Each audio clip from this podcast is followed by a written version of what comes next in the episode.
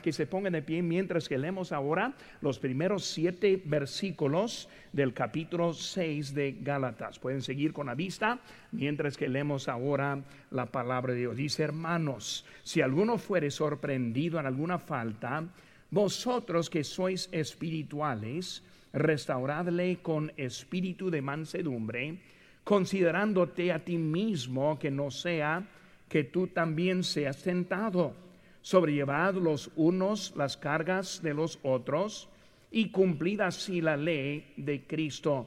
Porque el que se cree ser algo, no siendo nada, a sí mismo se engaña. Así que cada uno someta a prueba su propia obra y entonces tendrá motivo de gloriarse solo respecto de sí mismo y no en otro. Porque cada uno llevará su propia carga el que es enseñado en, la palabra, haga partícipe de toda cosa buena al que lo instruye. No os engañéis, Dios no puede ser burlado, pues todo lo que el hombre sembrare, eso también segará. Oremos, Padre Santo, Señor, bendice, te pido tu palabra preciosa y que la use, Señor, esta tarde para confirmar en nuestros corazones lo que tú quieres de nosotros en este día. Bendice, te pido, gracias por todo. En tu nombre precioso que te pedimos. Amén. ¿Pueden tomar asiento, hermanos? Ahora vamos a estar viendo un poco de esta última lección que estamos todos juntos. Ahora recordando, estamos simbolizando esta serie de mensajes, este como el viaje de Apolo 13. Recordando que el año pasado este, celebramos 50 años desde que la primera vez que llegaron a la luna. Y luego este, ahí fue un día muy grande en julio del año pasado. Pero ahora estamos el año 2020 y ahora son 50 años desde el la tercera misión que fue el apóstol 13 que iba ese para llegar a la luna, recordando que en ese despegue salieron todo bien, sistemas afirmados, todo bien, adelante. Y luego llegando al tercer día, en camino a la luna, eh, se explotó, se explotó un tanque de oxígeno y luego todo empezó a cambiar. Y luego en el mes de abril eh, se llegaron con bien aquí a la tierra otra vez después de muchas pruebas. Recordaron esa historia, como vemos que el apóstol Pablo está hablando a los hermanos, los cristianos de Gálatas. Y él está explicándoles que empezaron bien. Todo esté marchando bien hasta que llegaron algunos falsos profetas tratando de mezclar con la gracia las obras. Y luego por eso empezaron a fallar en su vida. Y por eso apóstol Pablo usando este capítulo, libro más bien, para corregir y ayudarles en donde ellos estuvieron este, yendo. Por eso ellos tuvieron buen principio. Ellos respondieron al, evangelio. En, el capítulo 1, versículo 3 dice, gracia y paz sean a vosotros de Dios el Padre y de nuestro Señor Jesucristo. Recibieron la gracia, tuvieron una buena iglesia, empezaron bien, hasta que entraron esos problemas. Por eso eliminaron la gracia por las obras. Ahora, ese Pablo quiere presentar el arreglo de lo que estuvieron ellos. Ellos, él quiere animarles a que volvieran a la fe explicando que es la gracia que les salvó. Él les explicó la diferencia entre la libertad y el libertinaje les enseñó cómo pueden tener la vida en libertad, pero viviendo para Dios. Les explicó la diferencia entre la libertad y la licencia. O sea, que unos pensaron, pues si somos libres, vamos a pecar de más. Y él explica que no vamos a pecar de más porque esa relación con Cristo nos constriñe y ahora nosotros vivimos diferentes. Y por eso vamos a estar viendo un poco acerca de lo que es estar juntos. Ellos volvieron el 17 de, abril, mes de 1970, los este, astronautas y astronautas, y luego ellos llegaron con bien todos juntos. Vemos, hermano, número uno en nuestra nota, si tiene su pluma en la mano, pueden llenar los, este, los espacios que hay. Primer espacio que vemos, hermano, el espacio cargas llevar las cargas. Ahora, cuando estamos viendo, hermanos, estamos pensando las cargas. Él ahora está terminando este capítulo, digo, ese libro, hablando de las cargas. Algo importante que está viendo. Y luego vemos, inciso A, unos a otros. Hemos hablado de varias frases y varias palabras claves en el cristianismo. Y otra vez vamos a ver a otra esta frase clave que encontramos aquí. Esa frase es unos a otros. Cuando vemos esa frase, hermanos, ya tenemos las notas en Santiago 5:16 dice, orad que unos por otros. Y por hermanos, el tiempo de oración ahorita era para que yo también levantar, levanto sus necesidades como ustedes a las mías y oramos unos por otros. En 1 Tesalonicenses 5 dice, animaos los unos a los otros. Por eso estamos animando. Es hermanos, estamos aquí para ayudar, animar, elevar en 1 Tesalonicenses dice, edificaos unos a otros. ¿Qué es edificar?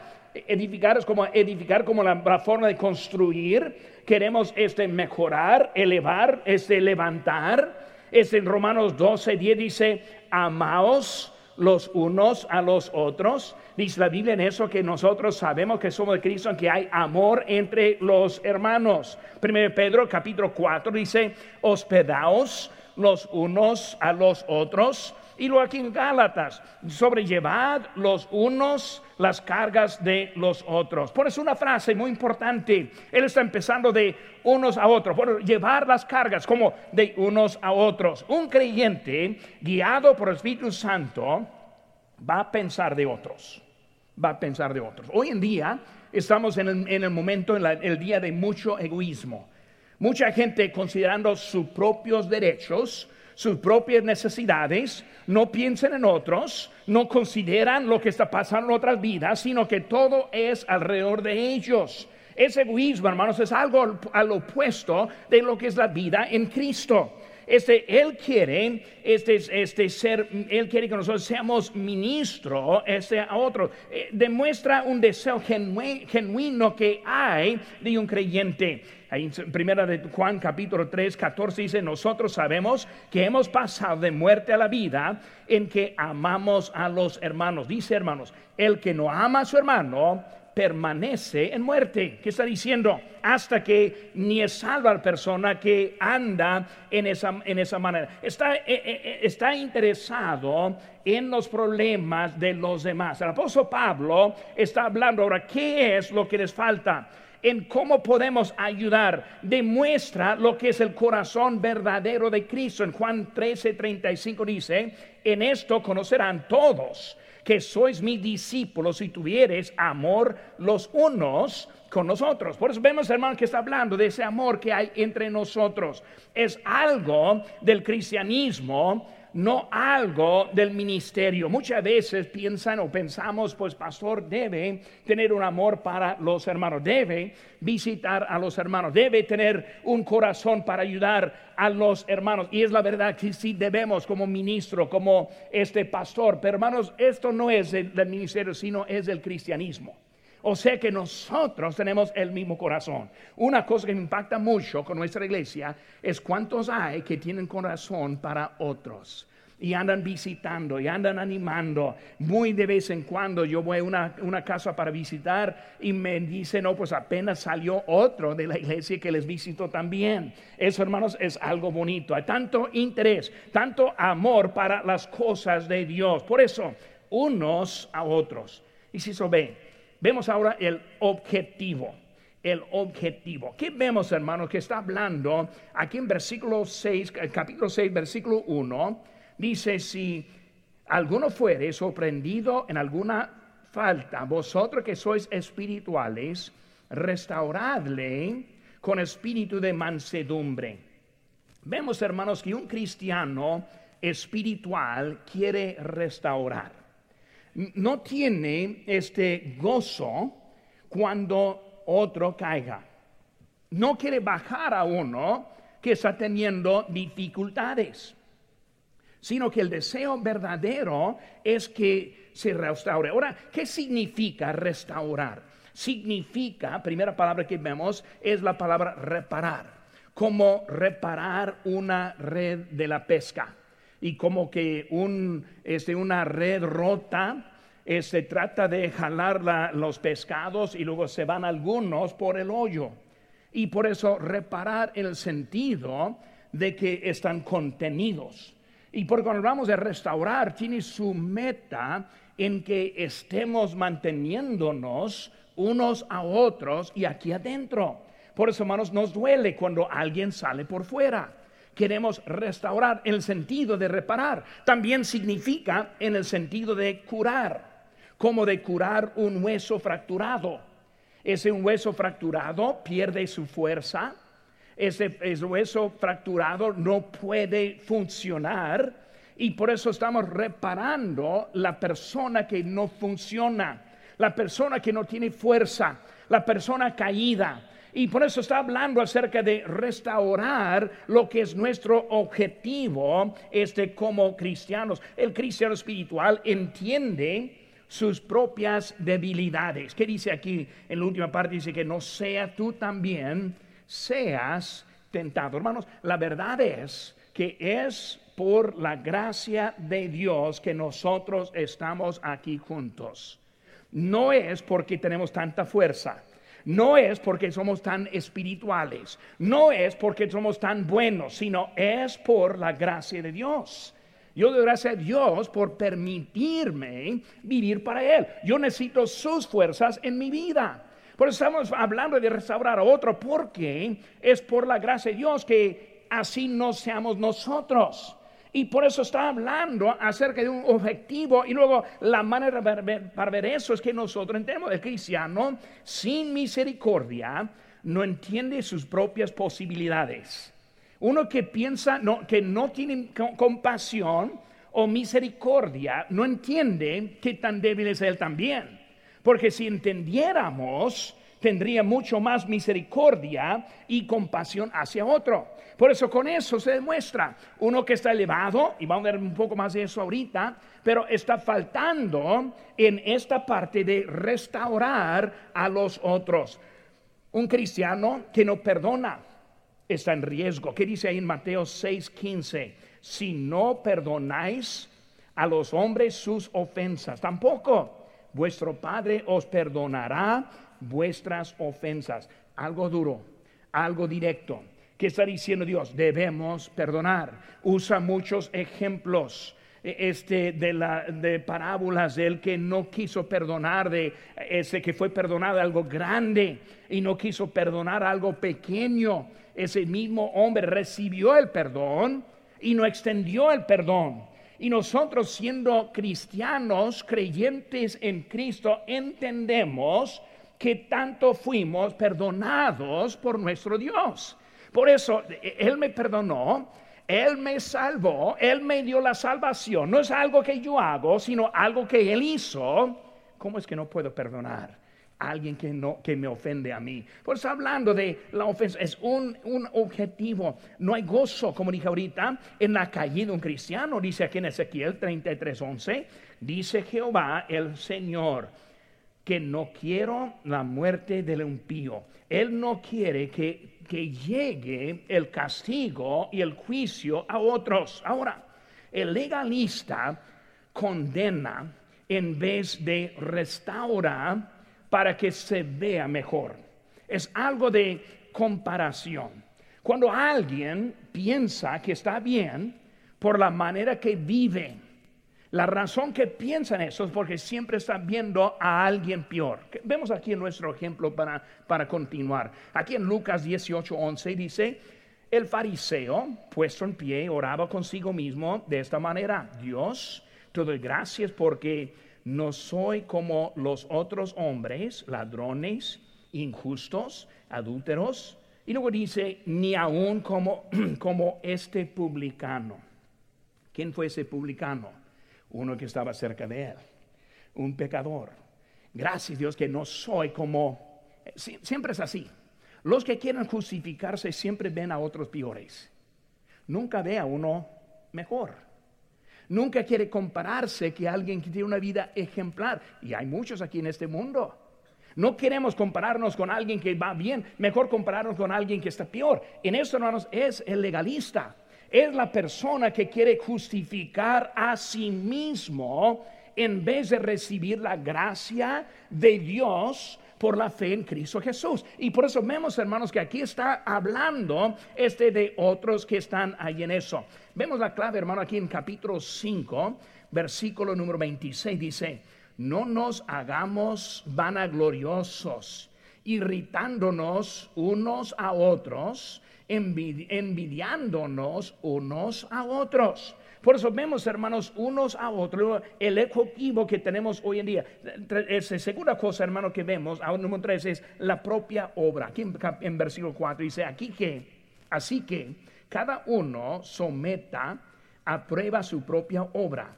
Y entonces tendrá motivo de gloriarse solo respecto de sí mismo y no de otro.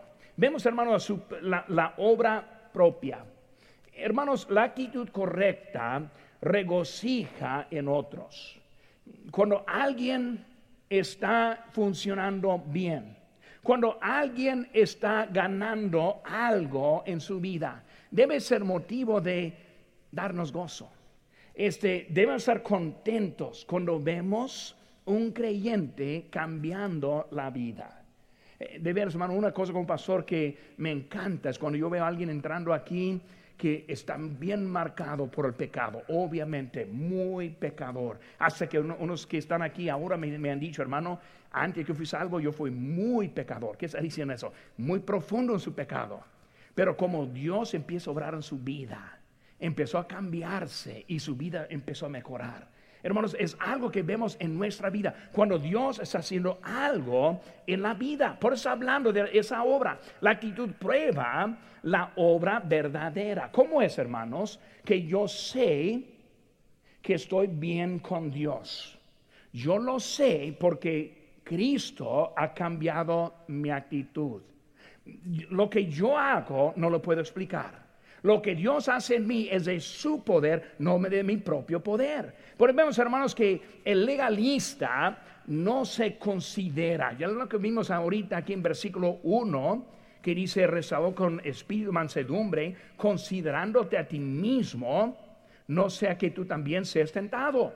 Pues el legalista este, no piensa eso no ve que también puede tener esa falla. El problema, hermano, con legalista es que no entiende el amor de Cristo. Vemos rápidamente aquí en capítulo 5, una página para atrás en mi Biblia, versículo 13 dice, porque vosotros, hermanos, a la a libertad fuisteis llamados, solamente que no uséis a la libertad como ocasión para la carne, sino servíos por amor los unos a los otros, porque toda la ley en esta sola palabra se cumple. Amarás a tu prójimo como a ti mismo.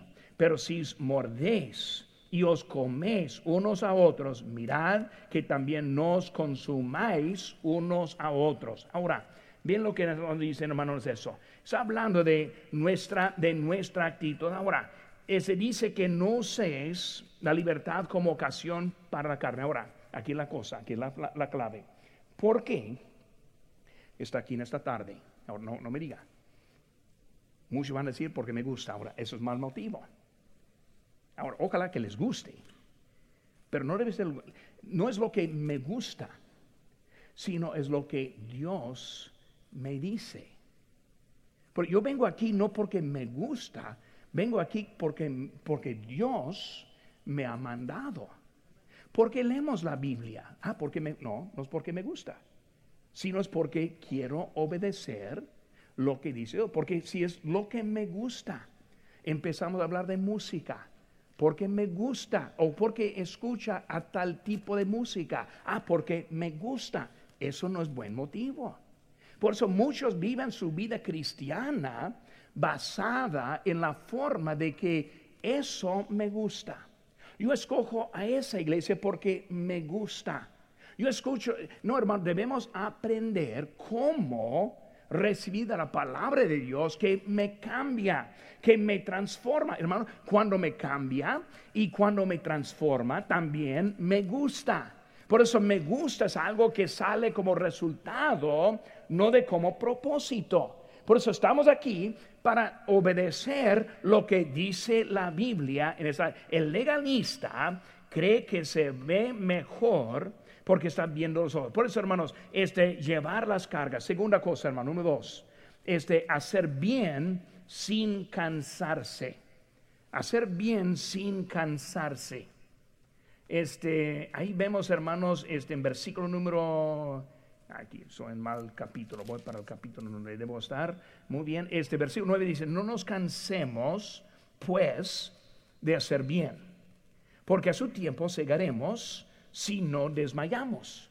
Por eso no cansemos en lo que está bien. Por eso, ¿en qué, qué es en lo que no debemos cansarnos? Primera cosa, inciso B, digo inciso A, el compañerismo. El compañerismo. Hacer bien sin cansarse. Compañerismo. Dice la Biblia, hermanos, en Hebreos 10:25, no dejando de congregarse, como algunos la tienen por este costumbre. Por eso hablando de congregar. Dice la Biblia en donde dos o tres estén que congregados en mi nombre, allí estará Él. Por eso vemos, hermano, que está hablando de esa cosa de congregar y que viene también mi palabra de compañerismo. Aquí estamos esta tarde, congregados. Hermanos, la, palabra congregar viene de la forma de congregados en su nombre. ahora no estamos hablando de compañerismo en el mundo o en la casa o en la comida. Estamos hablando de congregarnos en la casa de Dios, donde, donde, están dos o tres. Por eso aquí estamos congregados. ¿Con qué propósito? Para aprender de Cristo, para aprender su palabra, para poner en orden nuestra vida, para este, aprender este príncipes muy importantes, eh, este, cosas principales en nuestra vida. Por aquí estamos esta tarde congregados. Por eso está hablando, hermanos, de que debemos estar ahora en compañerismo. En palabra dice, significa el compañerismo. Igual como unos a otros es la clave en el cristianismo, la palabra compañerismo es clave en el, en el, en el cristianismo. Por eso, unos a otros. Yo oro por usted, usted por mí. Yo le amo a usted, me ama a mí. Yo llevo sus cargas, me llevan las mías. Y aquí estamos uno por otro. Ahora, compañerismo, ahora aquí estamos juntos. Tenemos un propósito en este culto. No solamente estar aquí juntos, sino de aprender algo en nuestra vida. Pero viene cuando estemos congregados. Tenemos aquí en línea, nosotros ese pasamos en línea nuestros cultos y es una ayuda para los que no pueden venir. Pero nunca debemos usar en línea en vez de venir a la casa de Dios porque en línea no tiene el compañerismo. En línea eh, faltan muchos detalles que encontramos aquí en la casa de Dios. Por eso, como digo, si no podemos, escuche en línea. Si, no, si está enfermo, si no puede venir, está bien, escuche en línea. Pero si no, debemos estar aquí en la casa de Dios. ¿Por qué? Porque necesitamos ese compañerismo. Hermanos, creyentes compartieron sus bienes que vemos ahí en Hechos capítulo 1. Tanto amor y deseo hace que estuvieron dispuestos a traer todo para traer los apóstoles. ¿Por qué? Tuvieron ese amor unos por otros. Por eso, hermanos, ellos quisieron estar juntos. Significa estar en común el compañerismo común. Dice en Gálatas 2.9, nos dieron a mí y a Bernabé la diestra en señal de compañerismo, algo en común. Tenemos compañerismo en común. Aquí estamos juntos. Eh, la salvación común, dice en Judas, versículo 3, nuestra común salvación. ¿Qué está hablando? No es algo extraño, es algo común. Por aquí estamos juntos en su palabra. Este, el sufrimiento, Filipenses capítulo 3, vemos el sufrimiento común. Hermanos, hay necesidad de tener buen compañerismo. Sí, hermanos. Siguiente cosa que vemos es la palabra corrupción. Primero, compañerismo en el inciso A, inciso B, corrupción. Versículo 8 dice, Porque el que siembra para su carne, de, su, de la carne segará corrupción. Vemos, hermanos, que cuando hablamos de sembrar, este, la corrupción, sembrando en la carne, produce corrupción. Ahora, legalismo es carnalidad. Es la obra que están usando en eso. Solo la fe es lo que justifica. Romanos 5.1 dice, justificados pues por la fe, tenemos paz para con Dios por medio de nuestro Señor Jesucristo. Hermanos, cualquier cosa hecha en la carne produce la corrupción. Vemos que dice, debemos poner nuestros tesoros en el cielo. ¿Por qué? Ahí es permanente. Lo hacemos, hermano, cuando vivimos en el Espíritu, cuando obramos para nuestro Señor, cuando nosotros hacemos algo para Él. Es la forma en que nosotros ese, juntamos esos tesoros. Por eso, hermano, ninguna persona ha sido justificada por la ley. Rápidamente, hermano, yo creo que veamos aquí capítulo 2. Estamos en Gálatas, capítulo 2, muy importante que veamos esto, versículo 16. Escuchen bien, dice, sabiendo que el hombre no es justificado por las obras de la ley, sino por la fe de Jesucristo. Muy claro, ninguna.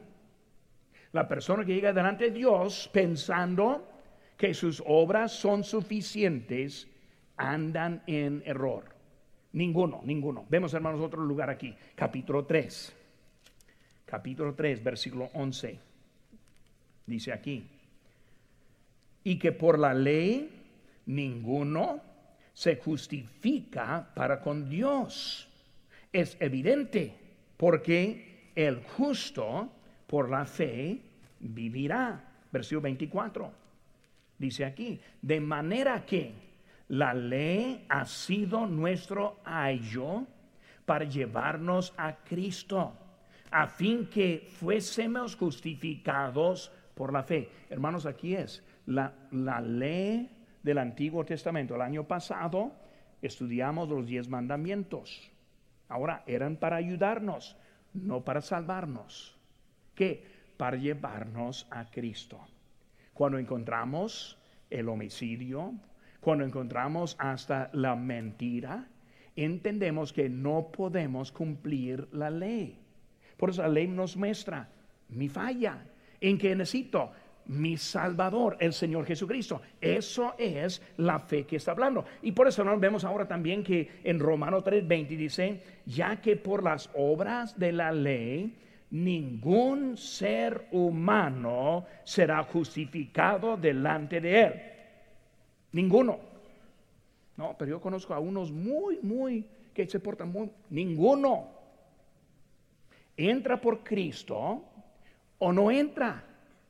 Es lo que está, ninguno, muy, muy claro en sus maneras que está hablando. Sembrar significa que es algo después. ¿Cómo sembramos? Sembramos cuando aceptamos a Cristo por la fe como nuestro Salvador. Ahora estamos sembrando que va a resultar en la salvación eterna después. Muchos tienen esperanza, Muchos tienen esperanza falsa porque no está basada en lo que dice la palabra de Dios. Y luego nos hizo C, palabra que vemos ahí es la palabra cansados. No nos cansemos, pues, de hacer bien. Cansancio viene cuando uno enfoca en lo que es negativo. Vemos ahí en versículo 6. El que es enseñado en la palabra haga partícipe de toda cosa buena al que lo instruye. Vemos, hermanos, que eh, cuando yo estoy enfocado en lo que no, no, pues, pastor, yo no quiero ser cristiano, ¿por qué? Y empezamos a decir, ¿por qué no? No quiero ir a esta iglesia, ¿por qué? Y empezamos, ¿por qué no? ¿Y qué pasa al final? Se cansa. Cuando no está, cuando entiende que no es algo que no podemos, sino que es algo que sí podemos. Siempre uso, el ejemplo. Si yo digo a mi hijo, hijo, quiero que lleves la basura a la calle. Uf, papá siempre me, me obligas a llevar la basura a la, calle. Siempre es algo de carga. Pero si digo al mismo hijo, hijo, quiero que vayas a comprar una paleta, aquí está el, dinero. Uf, es otra cosa. Hermano, es la diferencia. Cuando estamos en Cristo, ¿qué podemos hacer para Cristo? Vinimos por la paleta. Algunos están pidiendo la paleta al final del culto. usando ejemplo, hermanos, ese ejemplo. Pero vemos, hermanos, que está hablando de algo bonito en la vida. Eh, tercera cosa, hermano, número tres. Número tres, gloriarse en la carne. Gloriarse en la carne. Legalistas son arrogantes. Por eso el espacio que faltan tres es gloriarse en la carne.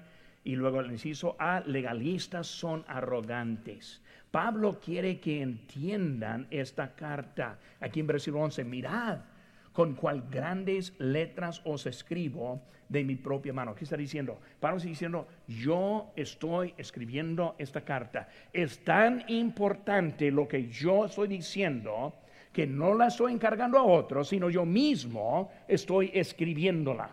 Por eso, tanta importancia que está viendo es algo que quería, quería, decir a ellos, un propósito. Él, él este, para ganar a alguien en, su, en su vida, pero en los que son legalistas en su vida, son arrogantes, piensan solo en ellos mismos. No tiene que hablar con alguien más de Cristo porque están satisfechos en su propia vida, arrogante. No están preocupados por el bien de otro. ¿Por qué? Porque es arrogante pensando en su propia. Así es el legalista. El legalista, en se B, quieren un acuerdo. ¿Qué es eso? Quieren un acuerdo, un arreglo. Pues yo esto y luego el otro. La forma de que una balanza. Si yo tengo más obras buenas en este lado que las obras malas que he hecho en este, en este lado y luego pesa más, uh, aquí estoy bien, un arreglo un arreglo. Ahora, ¿quién decide? ¿Quién decide cuál es más y cuál es menos? ¿Quién decide qué es bueno y qué es malo? ¿Quién decide cómo va su báscula? Por eso andan en una forma de que están perdiendo porque quieren nomás arreglar. En vez de aceptar lo que dice Dios, siempre andan tratando de arreglar lo que están haciendo. Eh, eh, no vamos a buscar un arreglo con respecto de doctrina. Primera Corintios 1.18, porque la palabra de la cruz es locura a, a los que se pierden. Pero a los que se salvan, esto es a nosotros, es poder de Dios. Vemos, hermanos, que ellos este, quieren ese arreglo, no quieren aceptar ese poder. Por eso, arrogantes, de acuerdo, y luego en el inciso 6, legalistas quieren una apariencia una, apariencia. Versículo 12 usa la palabra obligan, obligan. Quiero que, quieren que todos vean. Es algo de, de pura apariencia. Hermanos, el cristianismo es la fe por dentro que produce el cambio por fuera. El legalista está preocupado por lo que está haciendo afuera.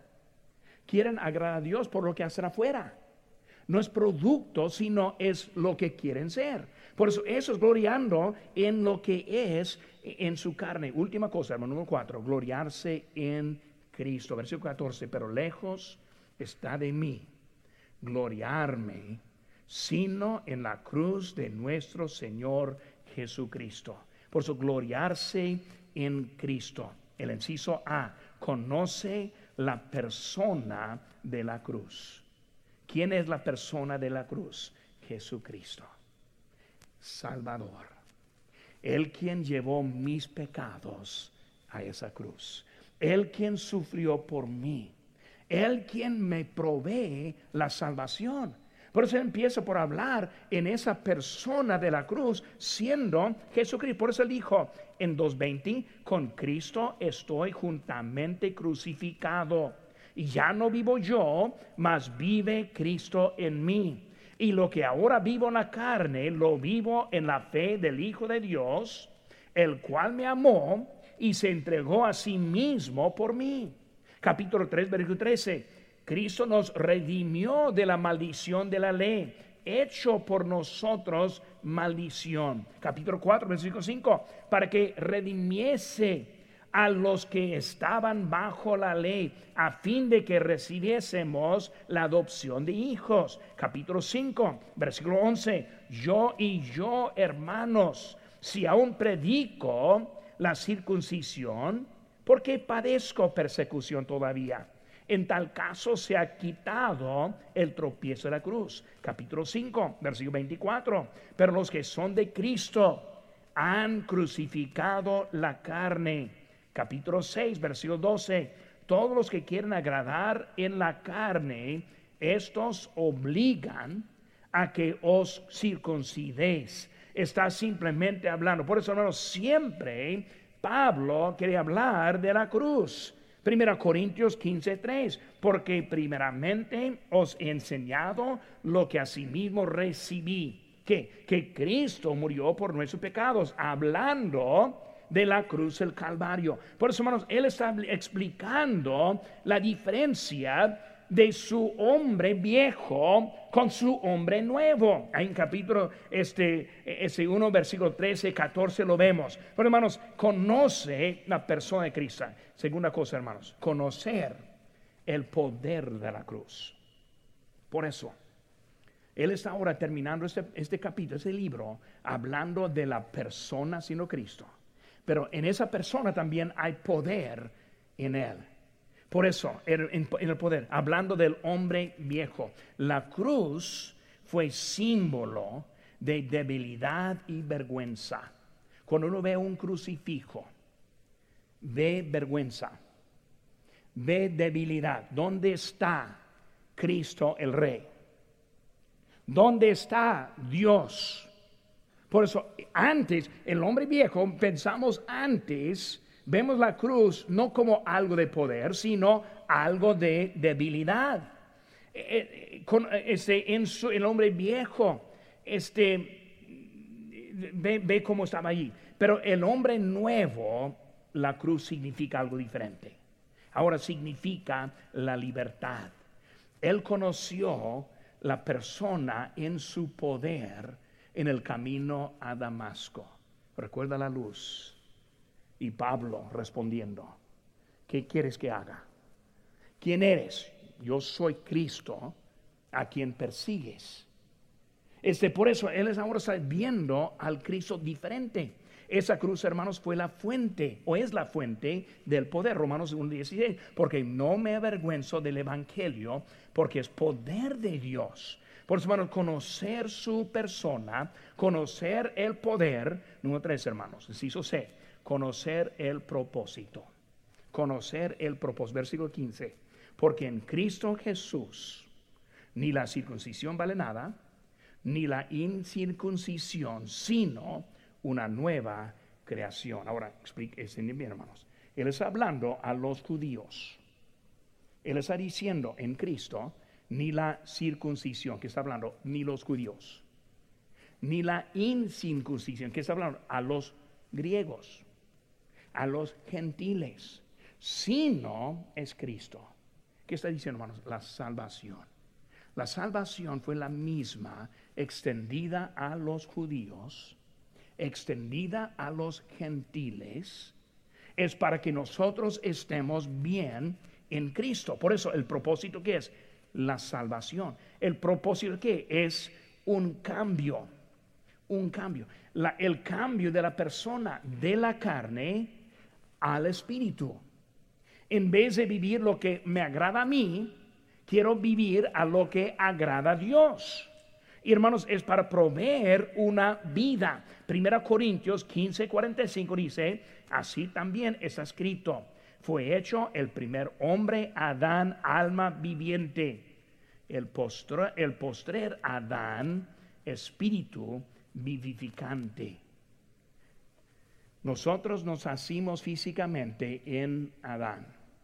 En eso tenemos alma. Tenemos vida.